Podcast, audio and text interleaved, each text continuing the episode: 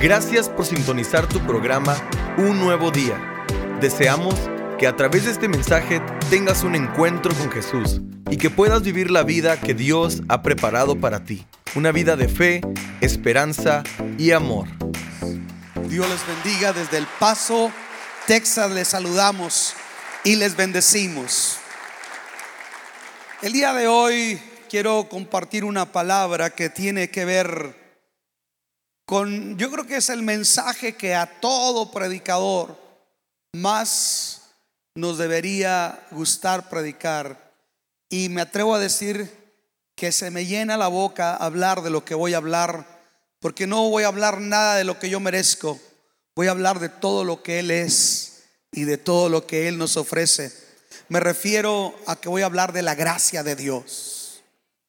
Y le voy a invitar a que abra su Biblia en el Evangelio de Lucas capítulo 19.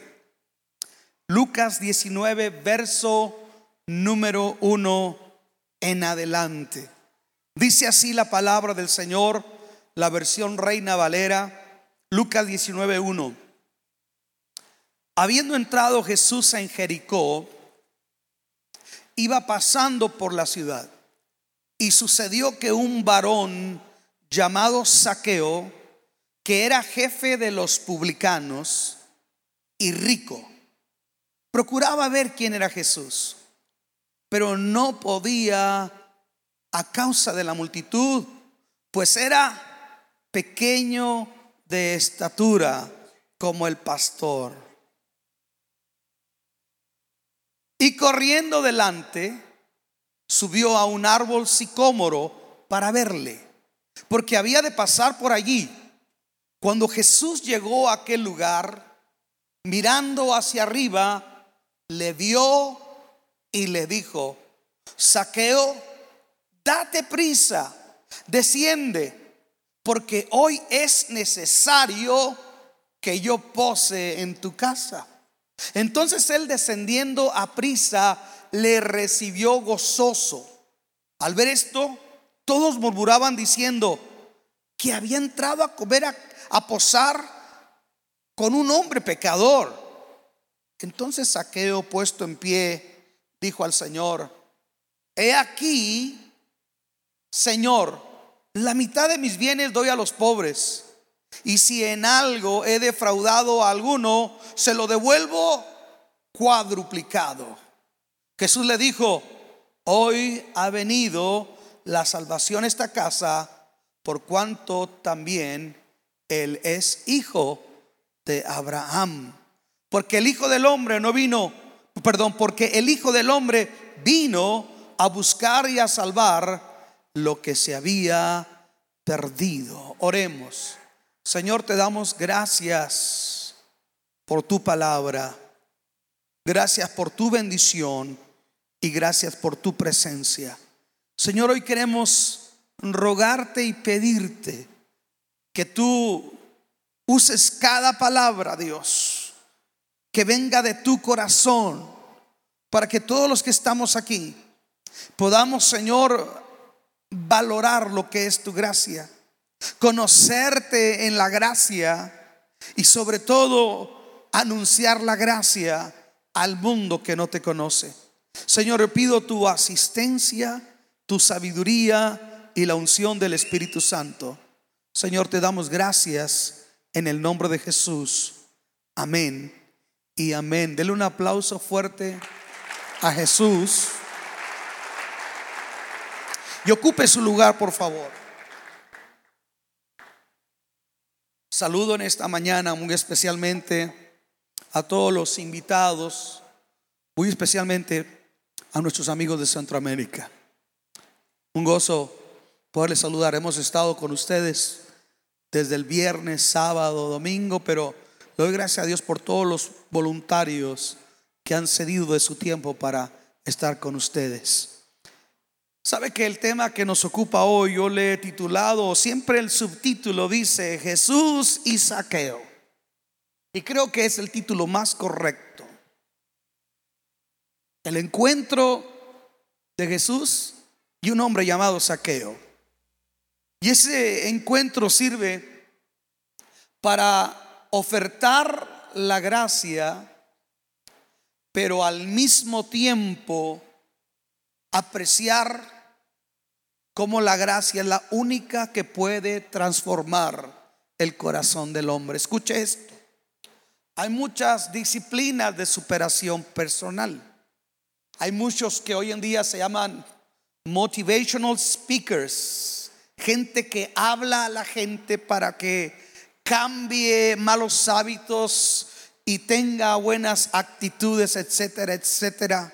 Existe la yoga, la meditación trascendental, un sinnúmero de cosas que pretenden que una persona pueda ser mejor.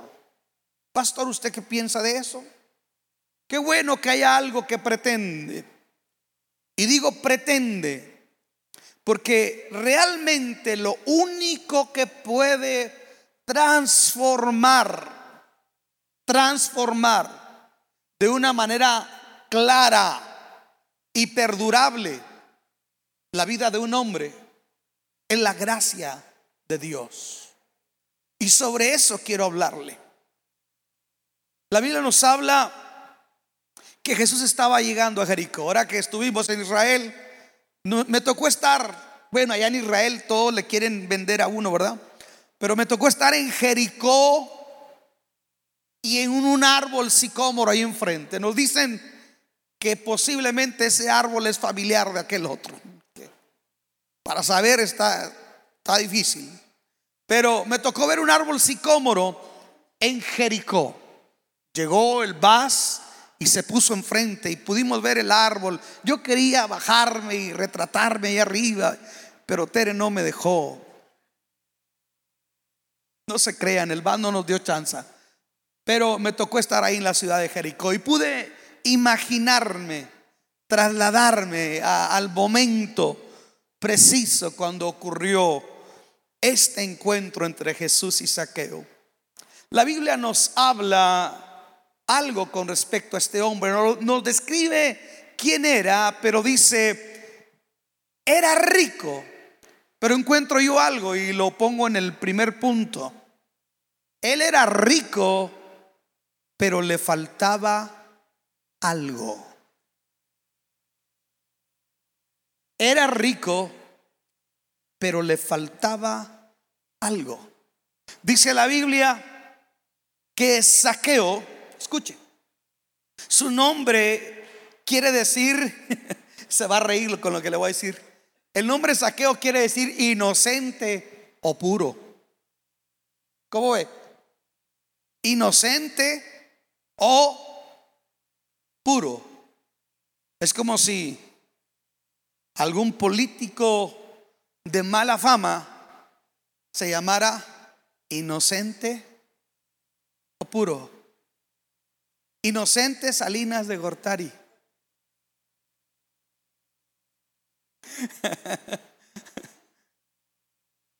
Así tenía el nombre esta persona. Su nombre no tenía armonía con lo que él era realmente. Y en la Biblia me encuentro constantemente con personas que a veces tienen un nombre que los marca negativamente o tienen un nombre con el cual debieron conducirse y no son nada de lo que su nombre evoca. ¿Sí? Este hombre, su nombre era puro e inocente. Y no tenía nada que ver con lo que realmente él era. La Biblia dice que era un publicano. Publicano era un cobrador de impuestos. Pero no solamente era un cobrador de impuestos, era jefe de los cobradores de impuestos. Y dentro del estrato social, dentro del estrato social en la cultura hebrea, un cobrador de impuestos era considerado un traidor a la patria. ¿Por qué? Porque trabajaban para Roma, eran judíos que trabajaban para los romanos cobrando impuestos. De por sí Roma representaba un imperio opresor. Roma representaba lo malo. Y este hombre no solamente representaba y trabajaba para los malos, sino que abusaba de su puesto. Cuando yo veo a Saqueo, veo al clásico político o funcionario público sin escrúpulos que usa su puesto y abusa del poder para enriquecerse de forma ilícita. Escuche, este hombre posiblemente tenía, al ser el jefe de los publicanos, sin duda alguna que tenía todo el rechazo de su propio pueblo. Los judíos lo rechazaban por lo que él era y por lo que él representaba. Ser publicano era equivalente casi a ser un leproso. Ser publicano era ser lo peor en el estrato social de los judíos. Nadie quería a los publicanos y con justa razón. Pero mire, la Biblia me enseña que dentro de los doce apóstoles hubo un publicano llamado Leví, que era cobrador de impuestos. Y cuando Jesús mira a Leví, deja el banco de los tributos públicos y le sigue. Y vino a ser Mateo, Mateo, el apóstol. Escuche, lo siguió a Jesús. Jesús dice que nomás lo miró, ni siquiera le predicó, nada más lo miró. Y cuando lo miró, ¿qué, qué, tan poderosa es la mirada de Jesús? Cuando lo miró, dice que saqueó todo lo que recibió de Jesús por una mirada. Y Jesús concluye, le dice, ven y sígueme. Y dejándolo todo, él lo siguió. Escuche, esto me enseña que Jesús tiene un corazón especial para la gente. Jesús no se va por las etiquetas de la gente. Y este hombre, aunque lo tenía todo al mismo tiempo, no lo tenía nada. Era rico en posesiones, pero era pobre en amistades. Este hombre representa a aquel que tal vez puede comprar caricias, pero no compra verdadero cariño, ni afecto, ni amor.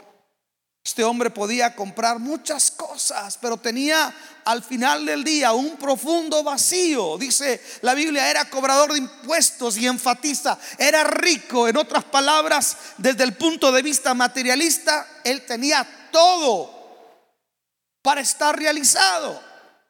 Él tenía todo para tener una vida holgada y, sin aparentemente nada que anhelar. Mas sin embargo, esto me enseña algo. Este hombre seguía teniendo un profundo vacío. Este hombre tenía siguiente, tenía, perdón, continuaba teniendo un, un profundo hueco en su corazón. Alguien dijo que los dineros o los placeres de este mundo pueden dar una paz, pero no es una paz que permanece, es una paz ficticia. Este mundo puede darnos tantas cosas, pero las verdaderas el mundo no las puede dar.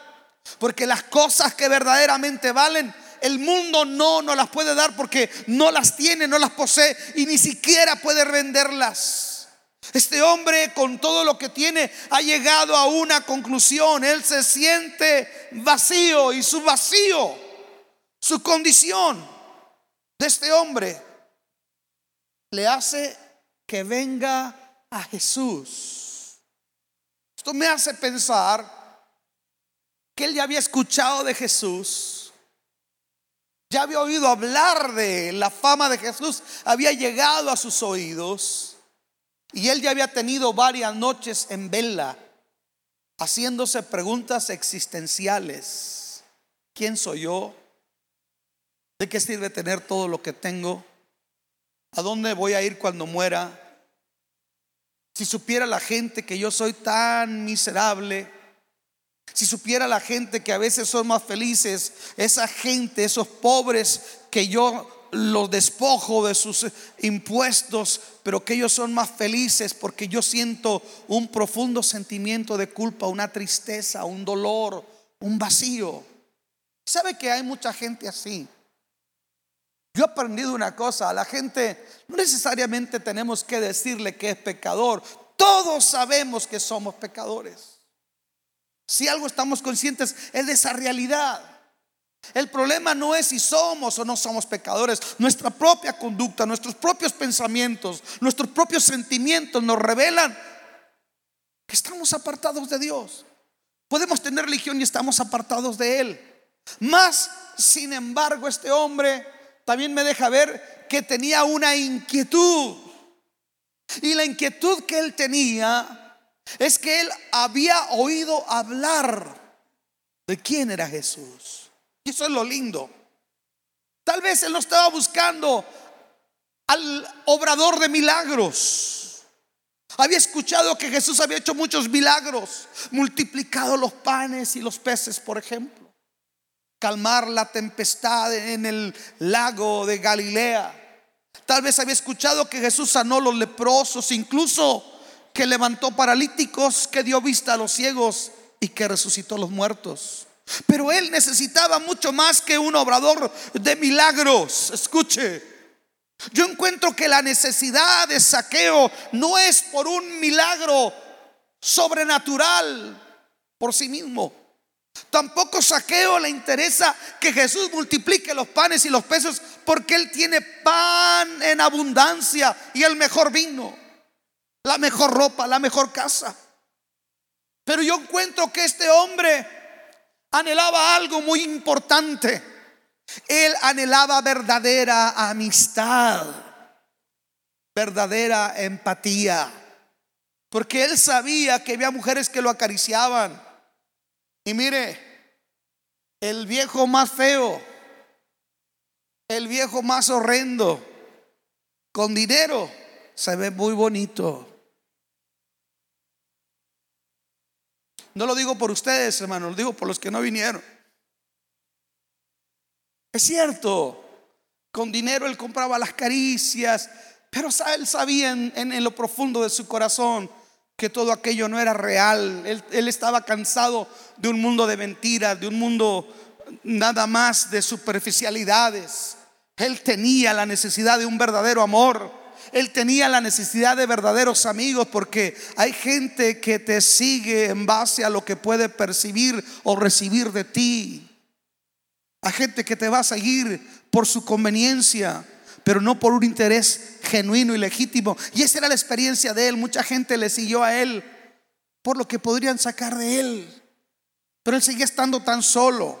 Cuando yo pienso en saqueo, veo, escuche, no necesito pensar tampoco en un artista en cualquier gente que el día de hoy sabe en su corazón que, que hay un vacío. Yo no sé usted, pero yo me llegué a hacer muchas las veces esta pregunta. ¿Qué sentido tiene la vida? Recuerdo que a una muy corta edad la religión a mí como que me desencantó. Me desencantó. Y yo dije, tiene que haber algo más. Tiene que haber algo más que mandamientos y reglas y ritos y pócimas. Tiene que haber algo más. Este hombre había oído hablar quién era Jesús. Y sabe lo que él oyó hablar de Jesús. Despertó su interés, su entusiasmo, su deseo de, de conocerle personalmente. Yo no sé cuántos de ustedes recuerdan la primera, primera vez que oyeron hablar del Evangelio y de las buenas nuevas de salvación. Cuando escuchó a alguien, yo no sé usted, pero yo llegué a ver gente que Dios transformó. Y me dijeron, Jesús ha entrado en mi vida, en mi corazón. Y Él me ha cambiado. Y los miraba yo tan diferentes y decía, qué loca esta persona, ¿qué le habrá pasado? Verdaderamente ¿Habrá un Dios que cambia a la gente o, o esto es fanatismo religioso? Saqueo tenía muchas preguntas. Él quería saber. Él quería no solamente que otros le dijeran, él quería experimentarlo y su necesidad, escuche, su necesidad le trajo a Jesús. Hay diversas maneras de venir a Jesús. A veces venimos porque una adicción que no podíamos dejar nos trajo a Jesús un problema en el matrimonio, una, una crisis legal, una enfermedad, nos trajo a Jesús. Pero este ejemplo es de alguien que está sano, de alguien que no está enfermo, de alguien que no es pobre, de alguien que no está batallando de forma económica. Es alguien que aparentemente lo tiene todo, pero hay una necesidad que lo hace que venga Jesús. Y esa necesidad es tan profunda que a Él le importa. Mire, una verdadera necesidad te hace hacer lo que nunca te imaginaste que ibas a hacer. Dice la Biblia, cuando yo veo el caso de este hombre, que este hombre llegó y se encontró que había una multitud de gente y no alcanzaba a verlo. Era bajito de estatura. Él quería verlo. Ya lo había escuchado. Ahora quería verlo. Y dice que como no podía verlo, se adelantó, corrió y se subió a un árbol sicómoro. Se subió a un árbol porque él quería apreciarlo. Él quería saber cómo es el rostro de ese hombre. Él quería verlo, él quería algo que a mí me llama la atención, curiosamente, toda la gente quisiera saber eh, cómo fue Jesús físicamente, pero la gente no se interesa realmente por la esencia de Jesús. El Jesús histórico me presenta un Jesús europeo, de ojos azules, cabello rubio, facciones finas. Ese es un Jesús europeo. Pero el Jesús que yo me imagino, no creo que era de esa manera. Posiblemente era de nariz grande por su influencia semita al ser judío. Tal vez físicamente no era como yo, me lo han pintado, pero no es eso lo que me interesa, si es trigueño, si es rubio, si es castaño, no, no es eso lo que hace la diferencia. La diferencia es quién es Jesús en esencia. Un día Jesús le dice a sus discípulos, ¿qué dice la gente que es el Hijo del Hombre? Unos le dicen, unos dicen que eres Jeremías por tu autoridad como profeta. Otros dicen que eres Elías por el poder que obra en ti. Otros dicen que eres Juan el Bautista por tu énfasis en, el arrepentimiento. Jesús le dice, eso dice la gente. Pero ¿quién dicen ustedes que soy yo? Eso es lo que hace la diferencia. ¿Quién soy yo para ustedes? A Saqueo le habían dicho, Él sana a alguien que sanó. A Saqueo le habían dicho, Él da de comer a los pobres, alguien que tuvo hambre. Pero Saqueo quería saber quién era Jesús en su necesidad. Y yo le hago una pregunta, ¿quién es Jesús para usted? ¿Qué significa Jesús para usted? ¿Qué, ¿Qué ha mostrado Jesús por usted y por mí? ¿Qué significa? ¿Quién es Él para nosotros? Porque dependiendo de lo que Él sea, de la revelación que yo tenga de Él, eso determinará mi relación y mi conducta hacia Él. Estamos aquí. Le decía yo el otro día a una persona, le digo, mira, cuando uno es joven, uno no se enamora de las virtudes de esa persona lo menos que le ves son sus valores. Le ves sus ojos, le ves su sonrisa, le ves su cuerpo y otras cosas más. Alguien dígame caballeros. O usted dijo, ay, qué bonitos sentimientos tienes. Todo era superficial. Cuando pasa el tiempo te das cuenta quién es esa persona. Escuche, te das cuenta quién es esa persona. Y déjeme le digo una cosa, cuando uno conoce la esencia de alguien, aprendes a amarlo por lo que es interiormente. Estamos aquí. Por eso la Biblia dice, engañosa es la gracia y van a la hermosura. 90, 60, 90, naricita afilada, todo eso se va a terminar. La mujer que teme al Señor esa será alabada. Estamos aquí. Escuche, yo lo hablo desde esta perspectiva. No se basta con tener una persona atractiva o bella, es lo que esa persona es interiormente. Y cuando tú conoces el alma de esa persona, cuando tú conoces la esencia de esa persona, el corazón de esa persona, es cuando tú realmente empiezas a amar a esa persona. ¿Qué hay en el interior de Jesús? ¿Qué ha hecho Jesús por ti? ¿Quién es Jesús para ti? Es la misma inquietud que tenía Saqueo. Él quería saber quién es Jesús. Y hasta ahorita se le caracterizaba como el sanador, el obrador de milagros, el que multiplica los panes, el que echa fuera demonios el que confronta con autoridad a los fariseos. Pero ahora hay una, hay una faceta de Jesús que ha de manifestarse la inquietud de saqueo. Y esa faceta es poderosa para todos nosotros. Porque cuando saqueo está ahí y se sube al árbol, me llama la atención algo. Jesús voltea, lo mira y lo llama por su nombre. Wow. La primera revelación que tiene Saqueo de Jesús es que Jesús lo conoce por su nombre. Que Jesús está interesado en él. Y que Jesús sabe lo que hay dentro del corazón de él. Oh, qué maravilloso es eso. Él te conoce por tu nombre. Y Él conoce tu necesidad. Alguien diga amén. Él conoce lo más recóndito de nuestros pensamientos. Lo más poderoso no es que Jesús lo conoce todo, sino lo más maravilloso de esto es que Jesús se interesa en saqueo. Porque dice la Biblia que le dijo, date prisa, desciende, wow.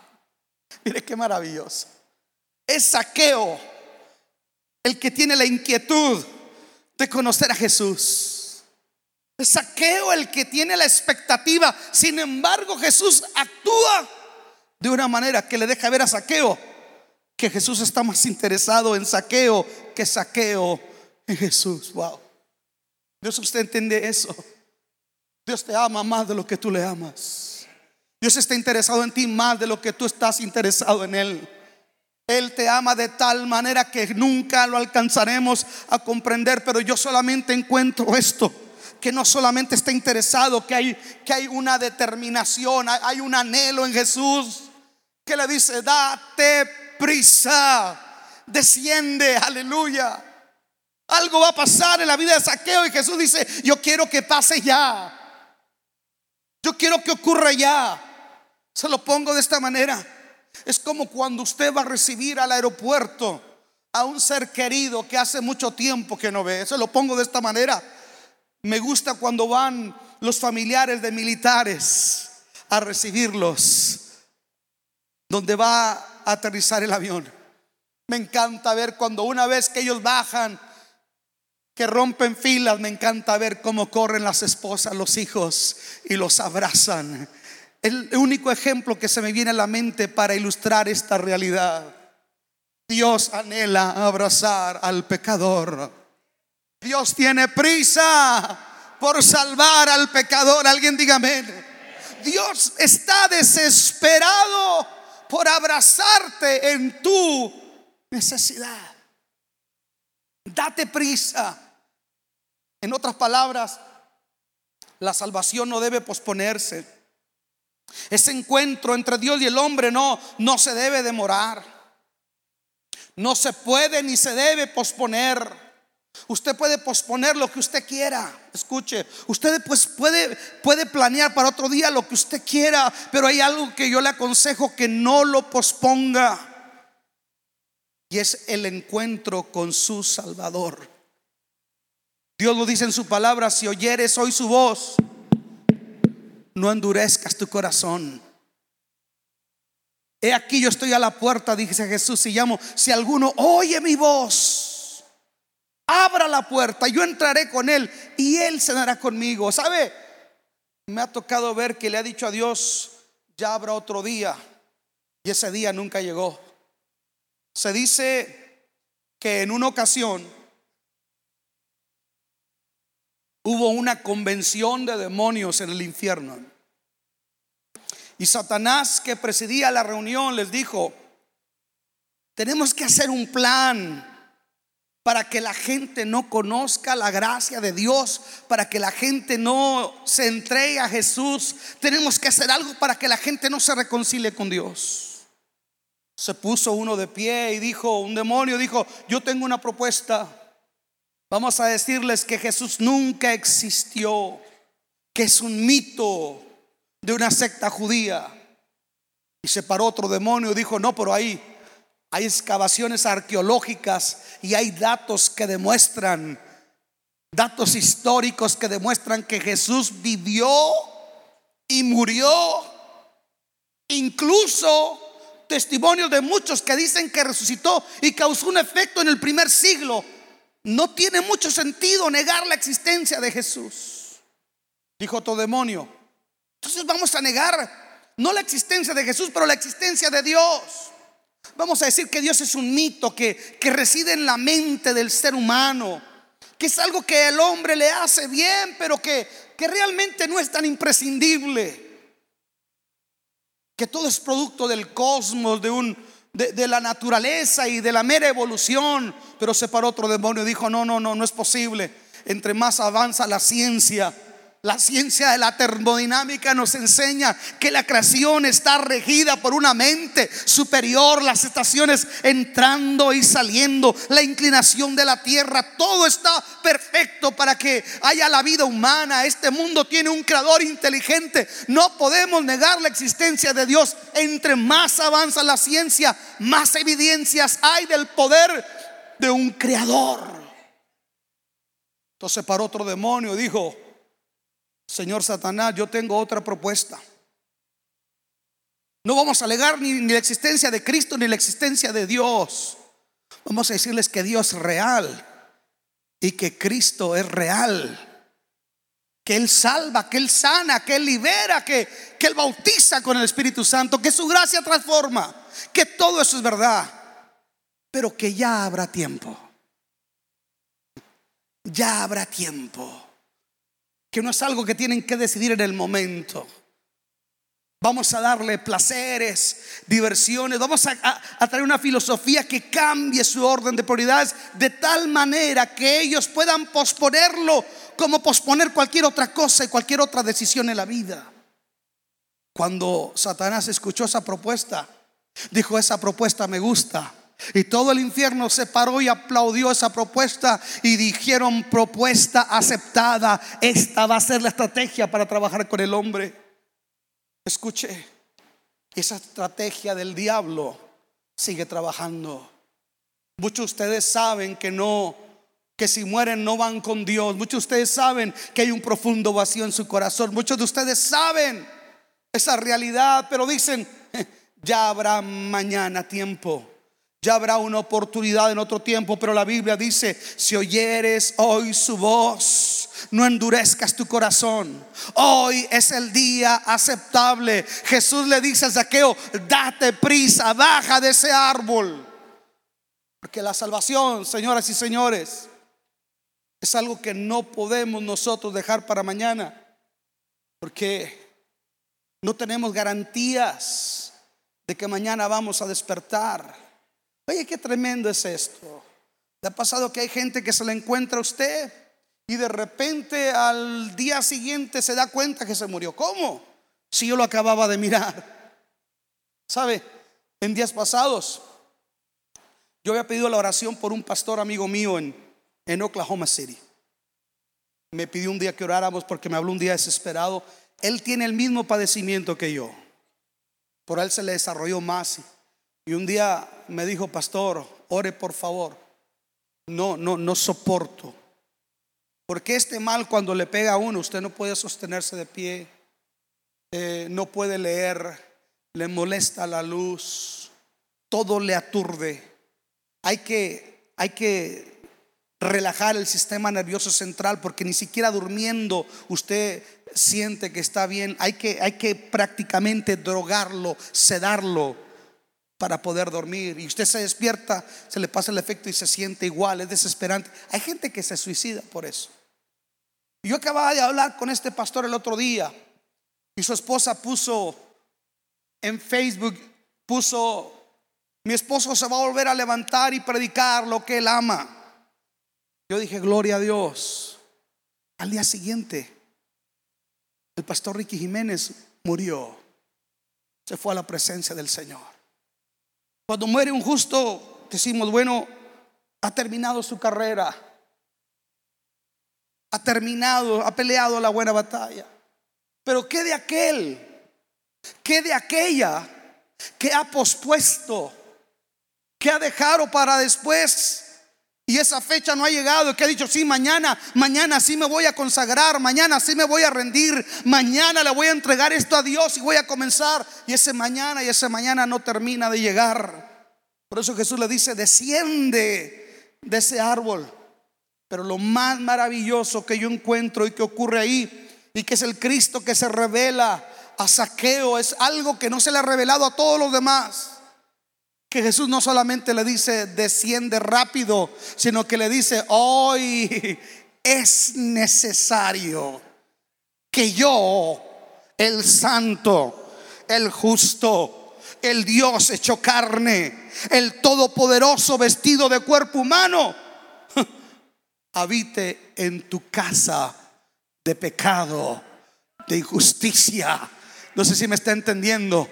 El justo interesado por el injusto, el santo interesado por el pecador y no solamente interesado, dice, me es necesario. La pregunta es, ¿Dios necesitaba saqueo? No. ¿Dios lo necesita usted? No. Ninguno de nosotros somos indispensables. Todos, incluyéndome, somos reemplazables. Es algo que yo he aprendido en el camino de Dios.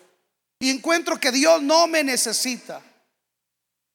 Pero sin embargo, Él actúa como si Él me necesitara. Dice la revelación que Saqueo tiene de Jesús. Wow. El Dios que no necesita, escuche, porque, porque si analizamos la, la parábola de las 100 ovejas, quiero que, lo, quiero que lo vean en perspectiva. Tiene 100 ovejas, las cuenta y le falta una. ¿Y sabe qué hace? Deja las 99 y por una sola oveja que falta, va y la busca y no descansa hasta encontrarla. Wow. ¿Sabe? ¿Sabe qué es lo maravilloso para Jesús? Que a una oveja le da el valor de 99. ¿Está entendiendo? ¿Cuánto vale tu vida? No tienes una idea lo que vale tu vida. No tienes una idea lo que vale tu alma. Jesús le da tal valor a Saqueo que le dice, necesito, me encantaría, deseo, alabado sea Dios. Porque este es el corazón de Dios. Él desea tener reconciliación y comunión con el hombre. Él se deleita en perdonar. Él se deleita en ir y buscar lo que estaba perdido. Ese es el corazón de Dios. Y, Saqueo le da una revelación de tal manera que le dice, hoy yo necesito posar en tu casa. Y la Biblia dice que Saqueo desciende y le recibe gozoso y contento. Y entonces ahora se reafirma la revelación que Saqueo tiene de Jesús. No solamente sabe todo, no solamente sana, multiplica los panes, echa fuera demonios, no solamente tiene autoridad en la palabra, sino que Él actúa de una manera que Él desea tener comunión con el pecador. Esto está tremendo. Porque fíjese qué tremenda es la gente cuando van a la casa de saqueo, la gente que no entiende la gracia, la gente que no vive bajo la gracia, tiende a murmurarla al no entenderla. Se lo pongo de esta manera. Qué curiosa es la gente, ¿verdad? Esta gente ahora está en la casa de saqueo, les están dando de comer y de beber de gratis, dicen en mi tierra, de agorra, de afrí, y todavía están murmurando. ¿Cómo ves a Jesús? ¿Quién es Jesús que no entiende a dónde se está metiendo? Que no sabe con quién se está juntando. Que Jesús no sabe que este es el principal de los ladrones que trabaja para el imperio romano. Que este es un traidor a nuestro pueblo. Este hombre es peor que un leproso. Que Jesús no sabe eso. La gente cuando no entiende la gracia dice, ¿a poco ya así tan fácil Dios le perdonó? ¿Sí o no? ¿A poco así tan fácil, oiga, que usted se arrepiente y Dios le perdona? Claro, ese es Dios. Porque estamos acostumbrados o venimos de una mentalidad en que yo tengo que hacer algo para ganarme el cielo pegarme con pencas de maguey, irme de rodillas, lastimarme mi cuerpo, abstenerme de cierta comida. ¿Sabe una cosa? Usted no necesita hacer nada. La gracia es el perdón a quien no lo merece. Alguien diga amén. La gracia es el corazón de Dios desbordándose para llegar al hombre aunque el hombre no lo entienda. Esa es la gracia. Y el que no entiende la gracia solamente la va a criticar Hago un paréntesis, cuando alguien está dejando de alcanzar la gracia de Dios, tiende mucho a la murmuración. Jesús sabe lo que ellos están murmurando, pero sabe una cosa, Saqueo sabe lo que ha ocurrido en su corazón. Yo no sé cuántos recuerdan cuando el Señor vino a su corazón. Levante su mano. Escuche, en estos días me estaba acordando cuando el Señor vino a mi corazón. Va a ser hace 29 años que Jesús vino a mi corazón. No había ni la mitad de lo que hay aquí. Seríamos los que estamos aquí, hermanos. Era la congregación. Estamos aquí enfrente, las primeras cuatro o cinco sillas de este lado, esa éramos la congregación. La mayoría era gente mayor. Y llegamos yo y un matrimonio de 19 años. Y Jesús nos tocó. No había guardería, no tenían a Walt Disney ahí el pastor ni hablaba bien español. El hermano hablaba un español más mucho. Había tantas carencias, pero estaba Jesús. Y los cantos eran así. Alabaré, alabaré, alabaré, alabaré y la esposa con un pandero, alabaré a mi Señor. Yo le hacía yo, amen, alabaré. Escuche esto. Y los primeros días de mi salvación, a todos los miraba bonitos. Todo se goza. No hay canto feo. Alguien diga amén. No había ni guitarra, con eso lo digo todo. Un pastor desafinado que no hablaba bien español. Ahí el Señor me salvó y ahí me bautizó el Espíritu Santo. Ahí.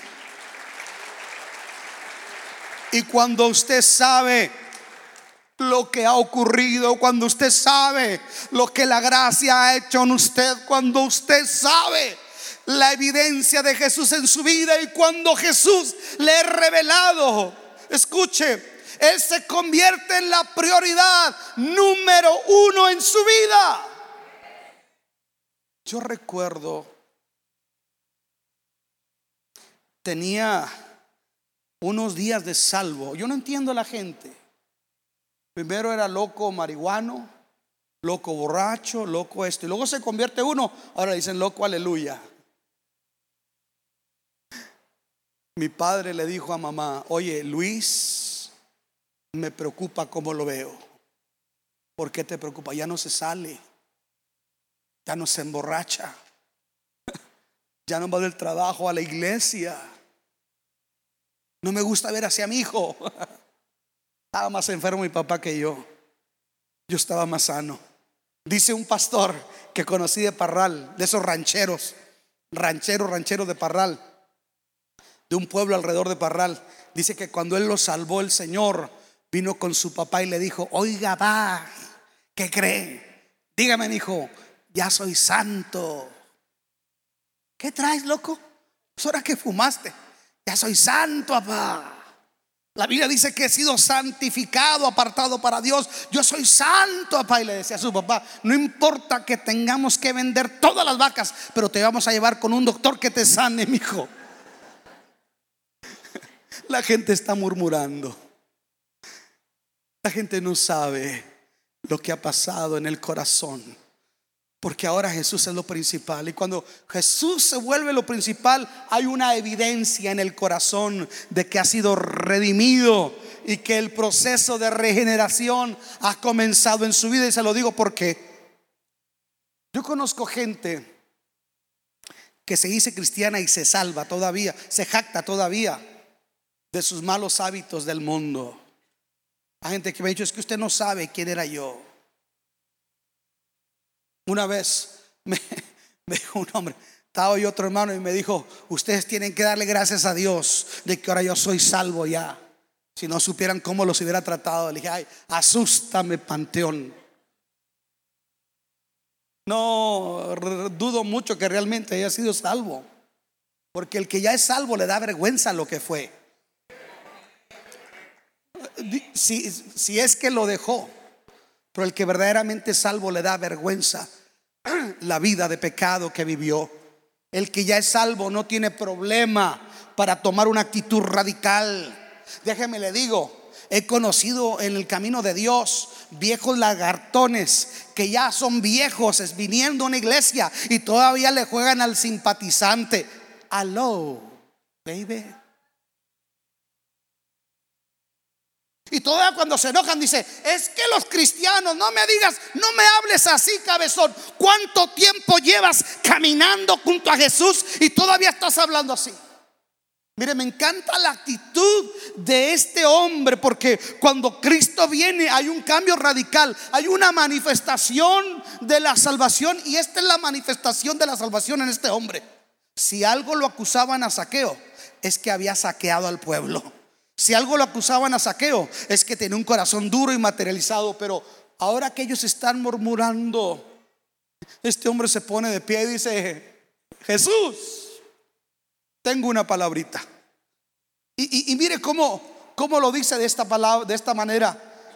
En el versículo 8 se pone de pie y dice, Señor, he aquí, la mitad de mis bienes se la doy a los pobres y si en algo he defraudado a alguno, se lo devuelvo cuadruplicado. Me encantaría que Carlos Salinas de Gortari se convirtiera de esa manera.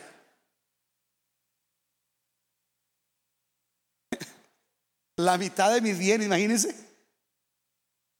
Oiga, qué tremendo lo que está haciendo este hombre. ¿eh? La mitad de mis bienes se los doy a los pobres. Y si alguien ahorita que dice que le he, robado, se lo, se lo revuelvo cuatro veces más. En otras palabras, no me importa que me quede sin nada. Antes era millonario, hoy soy verdaderamente rico. Más que sacarme la lotería, me topé con Jesús, me topé con la gracia. Yo sé lo que ha ocurrido en mi vida. Qué lindo es tratar con gente así. Yo dije, qué lindo es tratar con gente así. Alguien dígame, no, no, no me interesa ya lo que yo fui. No, no me puedo jactar. El apóstol San Pablo cuando habla de su orden de prioridad en la vida, dice, señores, si alguien tiene de qué jactarse sería yo. Déjenme les digo quién soy yo. Soy hebreo de hebreos. Soy hebreo de cepa fariseo de fariseos, en cuanto a la ley irreprensible. Fui al Harvard del judaísmo porque estudié a los pies de Gamaliel. Y Pablo dice, fui circuncidado al octavo día. Y si se trata de ser mexicano, soy macho y de Jalisco, está diciendo. De la tribu de Benjamín, de la tribu de los guerreros. Yo tengo de qué jactarme. Sin embargo, dice, todo eso lo tengo por estiércol. Wow. comparado con la grandeza del conocimiento de Jesús, el Hijo de Dios, el cual me amó y se entregó por mí y se hizo pobre para que yo fuera enriquecido. Qué maravilloso es eso. ¿Por qué será que la gente hoy en la iglesia eh, batalla más para poner a Dios en primer lugar? Porque la evidencia, escuche, de la salvación es una acción de una respuesta radical. Eso quiere decir que hay gente que está medio como las papas que no se acaban de cocer. Alguien diga aleluya. Pero sabe, cuando Jesús llega, lo que usted tenía por la prioridad número uno ya no tiene sentido. Y eso es lo que pasa en la vida de Saqueo. Dice, Señor, no me importa quedarme sin nada. No me importa.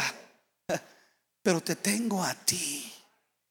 Eh, tengo la paz que eh, eh, este dinero no pudo darme. Tengo la alegría ahora, el gozo de la salvación. Yo quiero imaginarme a Saqueo. Si, si Saqueo hubiera sido mexicano, hubiera aventado un grito, hermano, al estilo Jalisco. ¿Sabe? Y cuando este hombre da ese testimonio, entonces Jesús dice, ah, algo ha pasado aquí. E, e, esto es genuino. Este hombre va en serio. La salvación ha llegado a esta casa.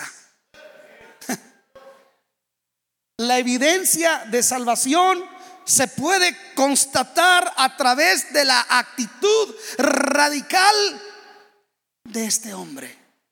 Porque el joven rico le dijo, Señor, ¿cómo voy a hacerle yo que voy a dejar este, mis bienes y, darle a los pobres? No, no, el joven rico le dio la espalda, pero Saqueo, que también era rico, dijo, la mitad de mi dinero los pobres y si alguien dice que le he defraudado, se lo devuelvo cuatro veces por lo que argumente que le defraudé.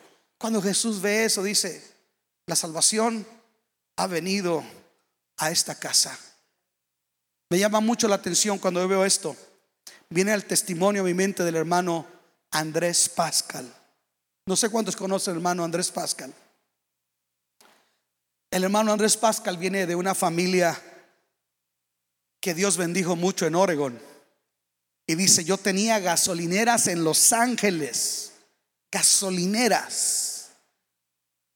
Y teníamos todo para tener cadena de gasolineras en los Estados Unidos. Dice, pero a una corta edad el Señor me llamó a ir al campo misionero, a dejarlo todo e internarme en Centroamérica para servir como misionero. Escuche esto. Él deja todo y le dice a su padre, Padre, gracias Dios me está llamando a Centroamérica como misionero. Allá en el campo misionero de Centroamérica se le muere su esposa. Aparentemente todo hablaba de derrota. Estamos aquí. Porque a veces el concepto de éxito que nosotros tenemos el mundo, en el mundo, Dios dice, eso no es éxito. Eso es superficialidad. Pero la experiencia que yo tengo de conocer al hermano Pascal una y varias veces ha vendido su casa para apoyar la obra de Dios. Recuerdo cuando, cuando íbamos a construir aquí, me mandó un cheque y me dijo, Luis, quiero darte una ofrenda de 8 mil dólares y, sabes que tengo 20 mil de mis ahorros. Esos te los presto y tú me los vas pagando. Gracias a Dios le pagamos todo. Pero yo hay gente que yo veo como no, batalla para, para, desprenderse. Y déjeme le digo una cosa, porque ahorita va a empezar la morbosidad, el pastor va a hablar de dinero. No, a veces del orgullo. No nos desprendemos del orgullo. amamos mucho. Es que usted no sabe quién soy yo. Usted no sabe mi, mi, mi abolengo, mi estirpe, mi apellido. Con tu, tu abolengo, tu estirpe y tu apellido, si no te arrepientes, al cielo no vas a entrar. Y a veces nos aferramos nosotros, pero, pero saqueo me deja ver que Dios yo dije, Dios obró de una manera poderosa y radical en su vida. Wow. El día de hoy, Dios conoce nuestro corazón, nuestro vacío, nuestra necesidad. Escuche, usted puede estar en la iglesia y puede estar vacío. No, no, no, no por venir a la iglesia es una garantía de que realmente usted va a ir al cielo. Yo no por ir a la agencia de Cadillac me convierto en un Cadillac, sigo siendo un Volkswagen. Déjeme le digo una cosa.